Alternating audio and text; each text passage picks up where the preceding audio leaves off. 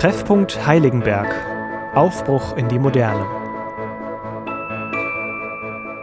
Ein Podcast der Hessischen Landeszentrale für politische Bildung. Willkommen zurück zum Podcast Treffpunkt Heiligenberg über die Umbrüche des 19. Jahrhunderts. Ich bin Niklas Vogel. Wie wir in der vorherigen Folge von Frank Oppermann gehört haben, war die Bergstraße zu einem beliebten Wohnort für das gehobene Bürgertum geworden, das sich hier seine Villen errichten ließ. Aber auch für Reisende von fern und für Erholungsbedürftige wurde die Bergstraße zu einem bevorzugten Ziel. Das erklärt Professor Volkhard Huth vom Bensheimer Institut für Personengeschichte. Jugendheim, die unseren Tagungsort einbeziehende Gemeinde, mauserte sich nach der Jahrhundertmitte zum veritablen Luftkurort. Die zahlreichen Besuche von Monarchen und Angehörigen ihrer Herrscherhäuser wurden zum echten Standortfaktor. Vor allem die regelmäßigen Aufenthalte der russischen Zarenfamilie belebten den Ausflugsverkehr in der Region. Auch das Jugendheim unmittelbar benachbarte Alsbach bemühte sich, diesen Besucherzustrom, der bis zum Ersten Weltkrieg kontinuierlich anschwoll, mit touristischen Angeboten zu bedienen. Da die Jugendheimer allein das große Gefolge des Zaren gar nicht hätten unterbringen können, war man auf Ausweichquartiere in Alsbach angewiesen. Analog begannen spätestens ab etwa 1880 Ärzte in ihren Gutachten die heilklimatische Kraft der nördlichen Bergstraße anzupreisen. Zusammen mit ihrer landschaftlichen Schönheit sei sie insbesondere zur Erholung von Nervenleiden und, wie wir heute sagen würden, zwecks Behandlung stressbedingter Erschöpfungs- oder Krankheitssymptome anzuempfehlen. Eine Reihe von Sanatorien wurde zur Kaiserzeit hier entlang der Bergstraße errichtet und sogar korrespondierende Villenarchitektur geschaffen, die den Ansprüchen einer zahlungskräftigen Klientel und deren Repräsentationsbedürfnis entsprach. Aber auch die sich in deren mäzenatischem Magnetfeld bewegenden Künstler, Wissenschaftler und Intellektuelle anzogen, die selbst keineswegs immer über eine pralle Geldbörse verfügten. Die Großzügigkeit von Stiftern und Gönnern war seinerzeit schon deshalb bitter nötig, als es zur Kaiserzeit noch keine öffentliche Kunst- und Kulturförderung gab, wie wir sie heute auf allen Ebenen kennen. Zu bedenken im Weiteren noch, dass der Kur- und Bäderbetrieb im 19. Jahrhundert zwar eine echte Demokratisierung erfuhr, also nur noch bürgerliche Kreise auf breiter Front den vor der Französischen Revolution überwiegend exklusiven Adelskreisen vorbehaltenen Kurtourismus zu dominieren begannen. Doch hatten sie ihre Kuren selbst zu finanzieren, standen also zunächst, jedenfalls nicht vor der Verabschiedung des Gesetzes zur Krankenversicherung im Deutschen Reichstag vom 15.06.1883, wobei ich deren damaligen Leistungskatalog nicht genau genug kenne, noch keine Kassen als Kostenträger für Reha oder gar Präventionsmaßnahmen bereit. Ein Zustand, könnte man jetzt zur Seite sagen, dem wir uns allmählich ja wieder anzunähern scheinen, schaut man auf die steigende Selbstzahlerquote unter den Kur- und Wellnessgästen. Das hieß aber und heißt heute wieder verstärkt, dass man finanziell gut gestellt sein sollte, wenn man sich Gesundheitstourismus leisten will. Dem weimarischen Geheimrat Goethe, einer der ersten, für den wir dieses Verhaltensmuster gut dokumentieren können, musste der Kostenaspekt keine Sorgen bereiten. Wie wir wissen, reiste er von 1785 bis 1823, also fast vier Jahrzehnte lang, alljährlich zur Kur, in die böhmischen Bäder Karlsbad und Marienbad, aber auch nach Bad Pyrmont und das ihm gut vertraute Wiesbaden. Seine Kuraufenthalte dauerten oft nicht Wochen, sondern Monate. Und noch vor solchem Hintergrund versteht sich besser, weshalb in Thomas Manns grandiosem Roman Der Zauberberg die Patienten im fiktiven Davoser Sanatorium Berghof, wie etwa die Hauptfigur Hans Kastorp, sogar jahrelang im geschützt entrückten Raum einer, entschuldigen Sie das angestaubte Wort, Heilanstalt zubrachten ehe sie bei Ausbruch des Ersten Weltkrieges ihr Bergrefugium dann in alle Himmelsrichtungen fluchtartig verlassen mussten. In die Atmosphäre eines solchen Zauberberg-Mikrokosmos will ich Sie für die nächsten Minuten ein wenig entführen. Und ich kann das umso leichter tun, als es hier in der Bergstraße im benachbarten, im südlich benachbarten Alsbach noch vor 100 Jahren ein Sanatorium gab, dessen illustre Gäste sich hinter mancher Figur aus Thomas Manns berühmtem Roman nicht hätten verstecken müssen von denen übrigens auch mancher Patient den Münchner Zauberer mit Lübecker Wurzeln persönlich gut kannte. Und eine weitere Analogie zu Manns Zauberberg mag noch abgeben, dass auch unser Alsbacher Sanatorium Stoff für einen Roman lieferte, der jedenfalls teilweise hier an der Bergstraße spielt, aber geschrieben wurde von einer Frau, einer denkbar unkonventionellen Künstlerin, die hier selbst Erholung von Lust und Leid ihres Schwabinger Bohemlebens gesucht hat.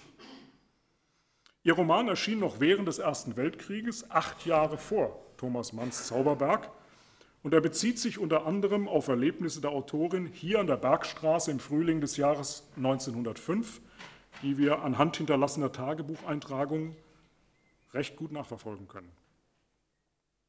Thomas Manns Zauberberg-Protagonisten begaben sich wegen echter, eingebildeter oder jedenfalls ihnen angedichteter Lungenerkrankungen in ihr Alpenredouis, wobei es vor allem die Tuberkulose war, deren Schlagschatten auf den Gesprächen und Gedanken der Patienten lastete. Dieser Kunstgriff hat seine sehr ernstzunehmende historische Folie, waren doch nach heutiger Schätzung allein in Deutschland vor dem Ersten Weltkrieg zwischen 600.000 und einer Million Menschen an Lungen-TB erkrankt.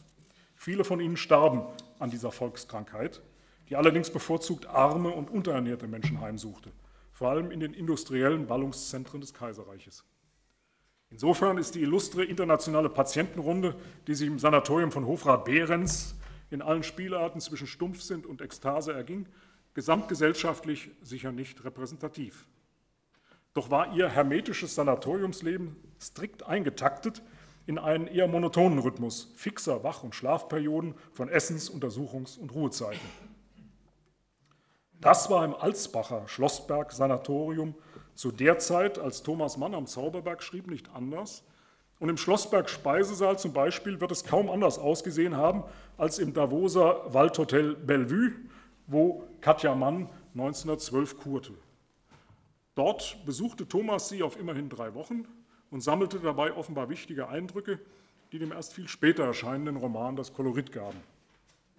Zu diesem Zeitpunkt aber existierte unser Sanatorium am Alsbacher Schlossberg schon ein gutes Dutzend Jahre und hatte sich längst hohes Renommee weit über unsere Region hinaus erworben, im unmittelbaren landschaftlichen Umfeld auch allfällige bauliche Akzente gesetzt. Denn der Klinikleiter, Dr. Rudolf Laudenheimer, wurde über seinen beruflichen Erfolg und dank seines künstlerischen Sensoriums auch zu einem der Hauptauftraggeber des nicht mit Unrecht schon von Zeitgenossen sogenannten Architekten der Bergstraße Heinrich Metzendorf, dessen Altersbild Sie eben schon gesehen haben.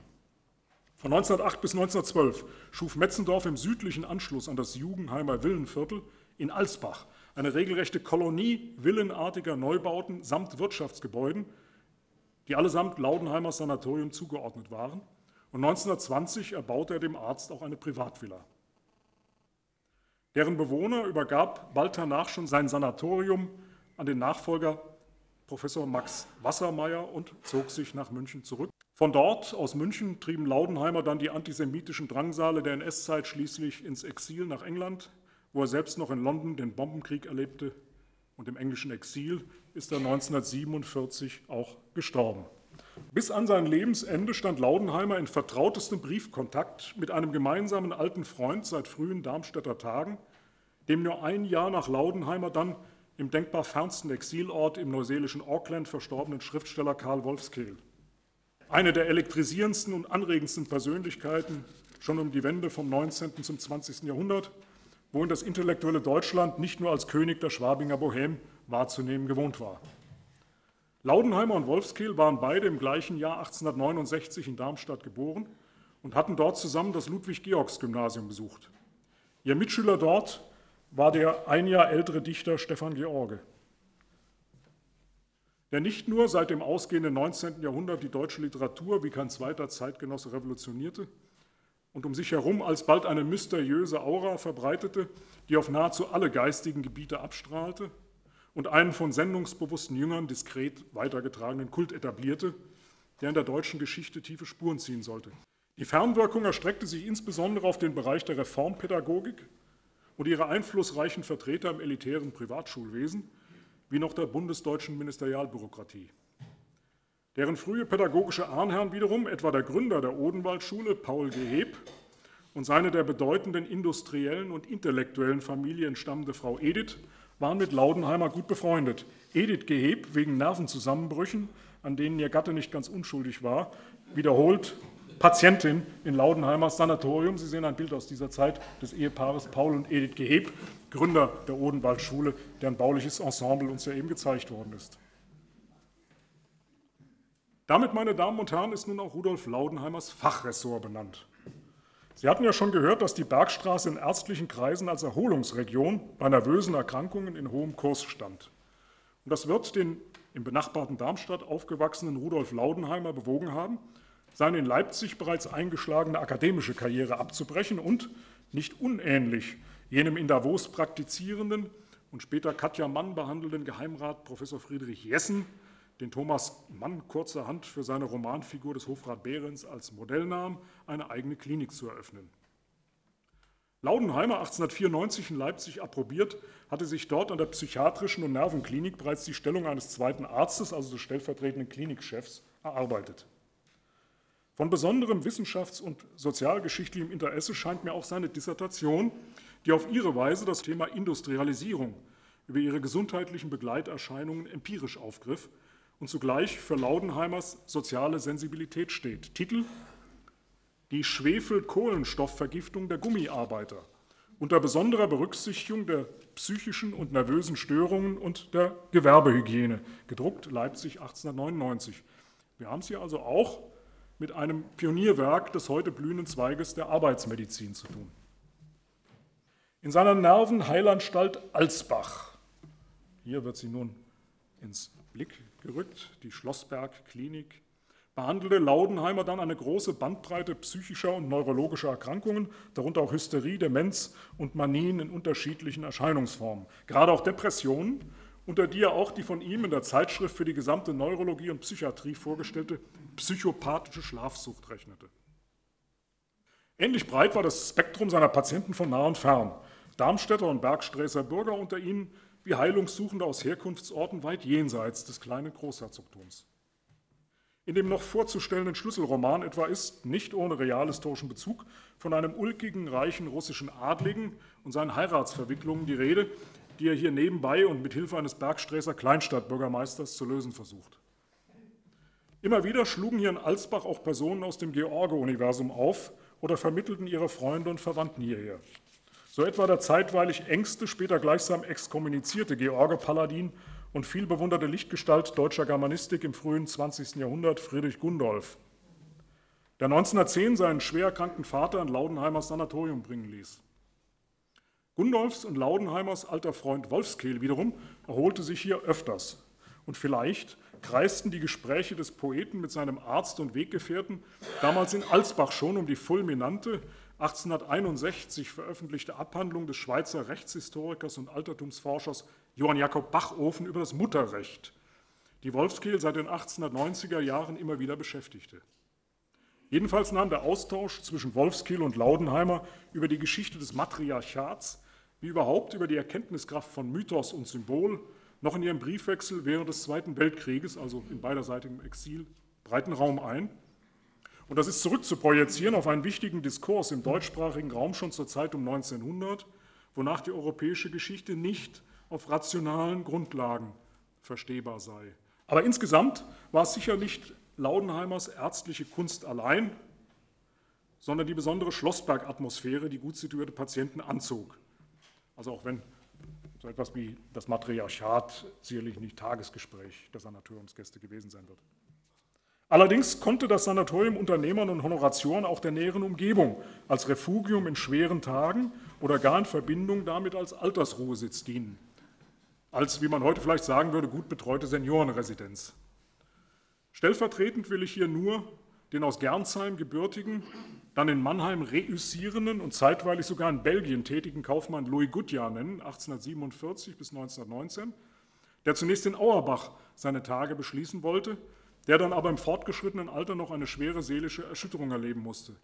Als im Herbst 1918 sein Sohn im damaligen Deutsch-Südwestafrika, dem heutigen Namibia, ums Leben kam, zog Louis Gutjahr endgültig ins Sanatorium nach Alsbach um.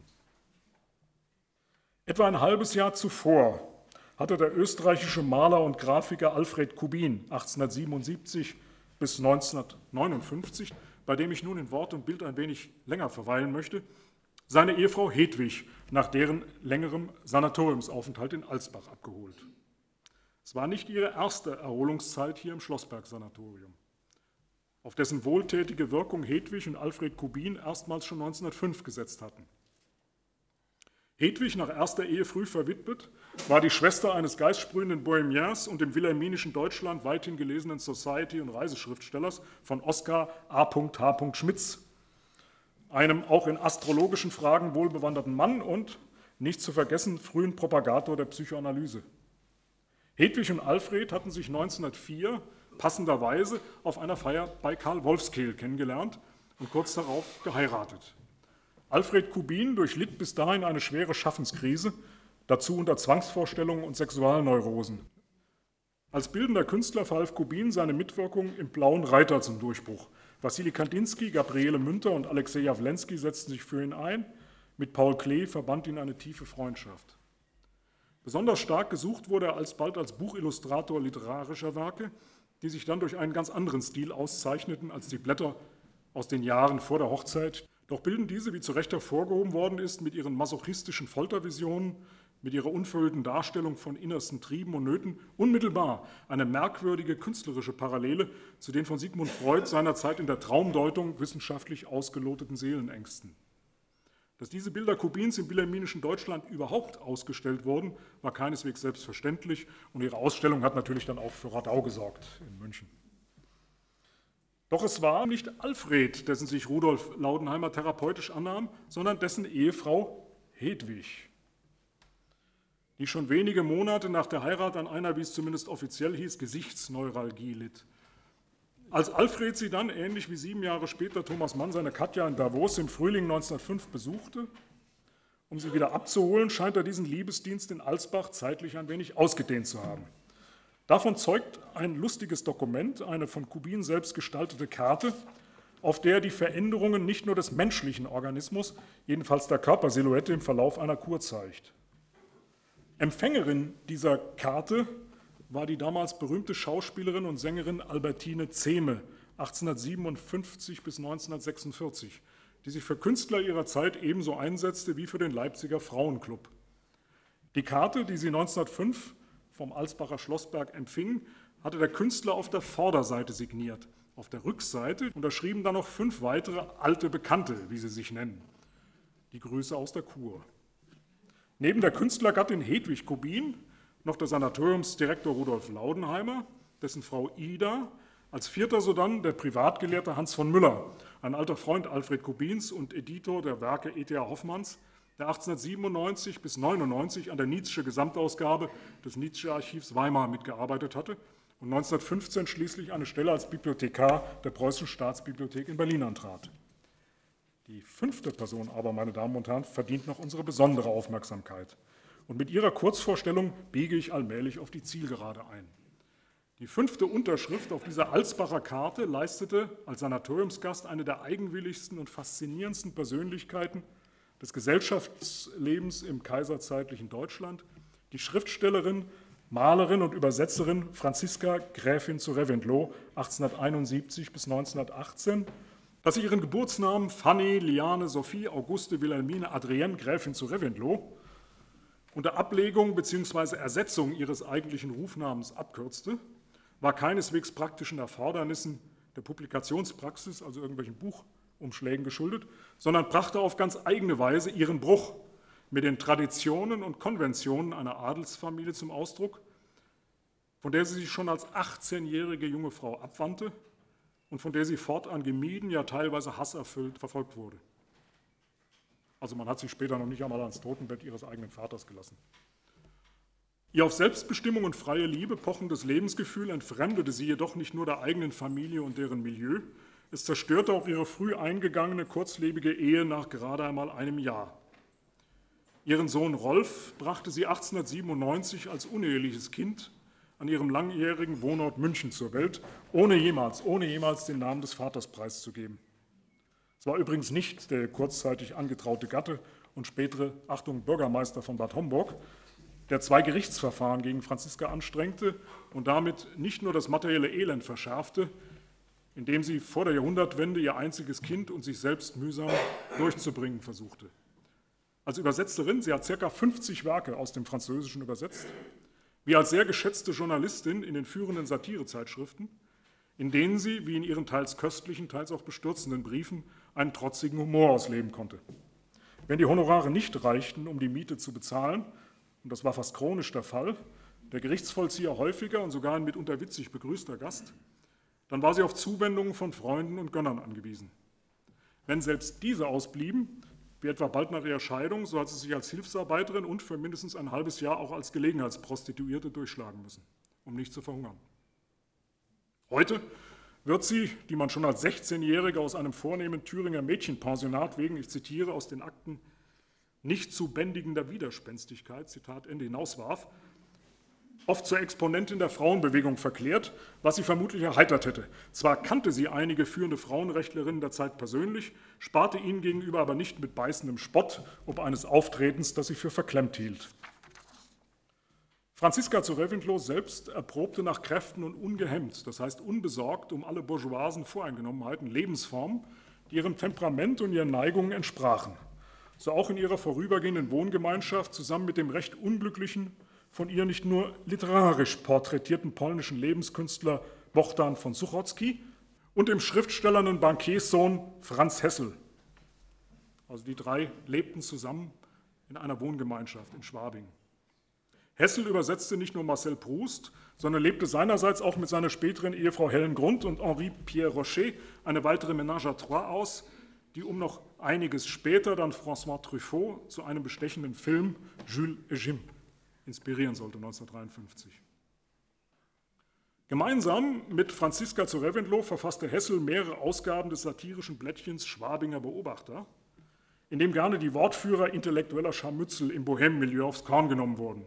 Nicht zuletzt auch der weihevolle Dichterfürst Stefan George, was dessen treuen Gefolgsmann Karl Wolfskehl aber nicht verstört zu haben scheint. Er, Wolfskehl, hielt, wie zum Beispiel auch Marianne und Max Weber, von denen wir das noch gar nicht so lange wissen, die schützende Hand über Franziska. Von Wolfskehl sind aus den Jahren 1903, 4 mehr als 250 Briefe, nur aus diesen beiden Jahren, Briefe und Telegramme an Franziska erhalten, aber auch wunderbare Gedichte, wie das ihr gewidmete Lichtsee breit hinrastend im Klaren. Aus alledem spricht auch die Bewunderung und Zuneigung, ja Liebe und Verehrung, die Franziska im Künstler- und Dichtermilieu zu dieser Zeit entgegenschlug, ihr und ihrem kleinen Sohn huldigte etwa auch Rainer Maria Rilke. Das gilt nicht zuletzt auch für den mit Franziska befreundeten Philosophen, psychologisierenden Schriftsteller und Graphologen Ludwig Klages 1872 bis 1956, der auf ihren Wunsch hin die gerichtlich angeordnete Vormundschaft für ihr Kind übernahm und diese tatsächlich bis zu Rolfs Volljährigkeit wahrgenommen hat, auch über die Zerwürfnisse hinaus, die ab 1903 einen nicht mehr zu kittenden Riss durch die sogenannte kosmische Runde verursachten die kosmische Runde, die Kosmiker unter allen bizarren Auswüchsen in damaligen deutschsprachigen Sektiererzirkeln, der aus heutiger Sicht vielleicht am verschrobensten anmutende. Die größenwahnsinnig herrschsüchtige Attitüde der Kosmiker eskalierte dann in einem gnadenlosen Showdown, bei dem sich die Partei Klages Schuler unverhohlen antisemitische Ausfälle leistete. Franziska hat all diese Kabalen in ihrem Schlüsselroman Achtung, Herrn Dames Aufzeichnungen literarisch verarbeitet und dabei im Grunde nur die Namen ein wenig verfremdet. Also Schwabing wird dabei Wahn, Moching.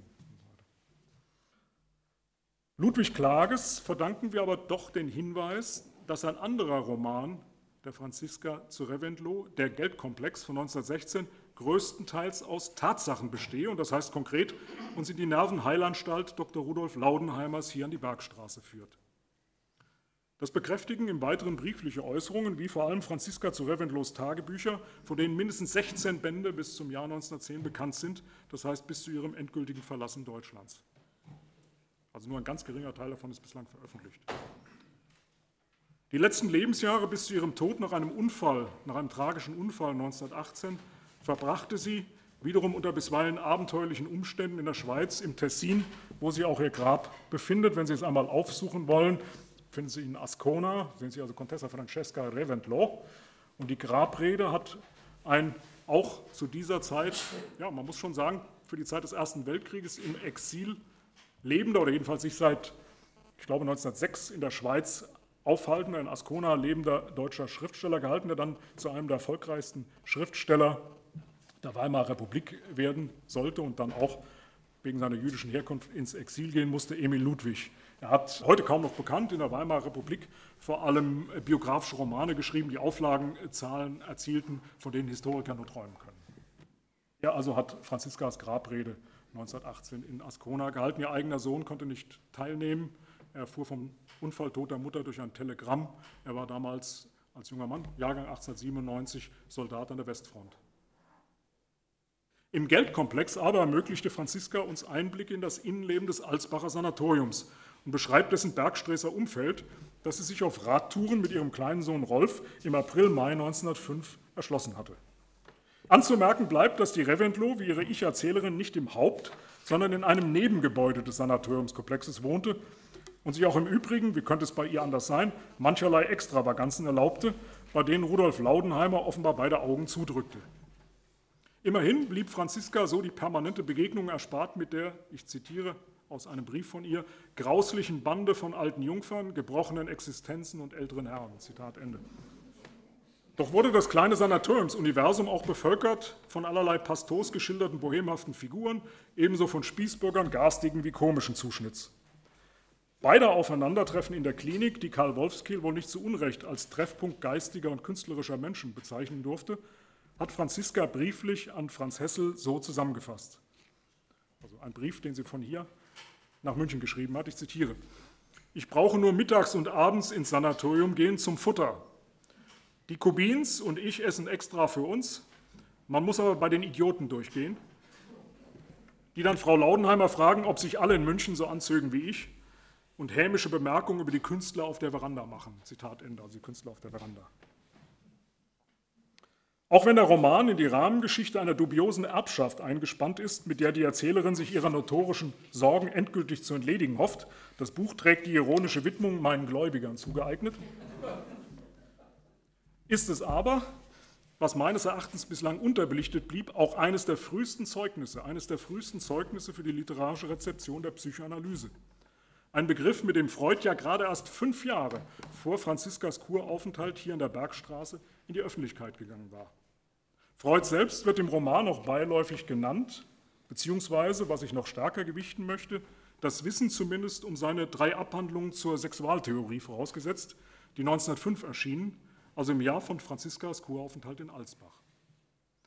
Mit dem Komplex des Buchtitels ist tatsächlich gemeint, was Psychologen begrifflich damit verbinden, und Franziska zu Reventlow bezieht sich grob auf jene These Freuds, wonach, ich drücke das jetzt etwas verkürzt aus, der Drang nach materieller Profitmaximierung unterdrücktem Sexualtrieb entspringt. Die Ich-Erzählerin unseres Sanatoriumsromans zieht keck pointierend aus dieser These Freuds sogleich den Umkehrschluss und glaubt, sich damit ihre Existenzprobleme nunmehr bestens erklären zu können, denn vom Sex verstehe sie etwas, vom Geldverdienen leider nicht.